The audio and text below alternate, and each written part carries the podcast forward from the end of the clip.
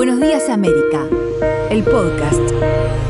Bueno, para comenzar la semana les quiero dejar un, una, una vivencia, una anécdota eh, que me tocó compartir el fin de semana con mi hijo y que me gustó muchísimo, la verdad que lo disfruté después, mucho más que en el momento en realidad. Eran como las 12 de la noche del sábado y Bautí daba vuelta en su cama y no se dormía. Me llamó y me dice, papá, contame un cuentito para dormirme.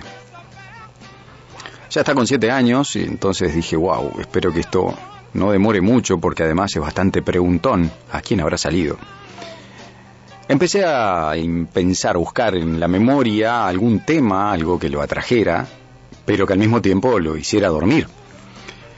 Y se me ocurrió eh, recurrir a la historia del tesoro escondido. Y empecé a contar una historia que involucraba cuatro amigos y una isla desierta y el tesoro de algunos piratas que alguna vez habían enterrado debajo de una piedra y que era marcado con una cruz y que una palmera y que patatín y patatán. Al punto de que Bauti se había dormido hacía unos cuantos minutos y yo seguía con el relato, porque me había enamorado del cuento que estaba contando.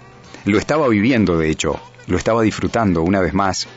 Era un cuento que tal vez alguna vez mi padre o mi madre me habían hecho para dormir, o mis abuelos en alguna de las veces que me quedaba en la casa de ellos, o mis tíos, que también me recibieron en sus casas, alguna que otra vez. Era un cuento que tenía guardado, en la memoria y en la memoria del corazón. Eran historias de adrenalina de cuando yo era chico, y que ahora me tocaba compartir con mi hijo, pero él ya estaba dormido. Yo lo disfruté un montón. Me encantó encontrar dentro de mí un montón de historias geniales, de aventuras que alguna vez me hicieron vivir.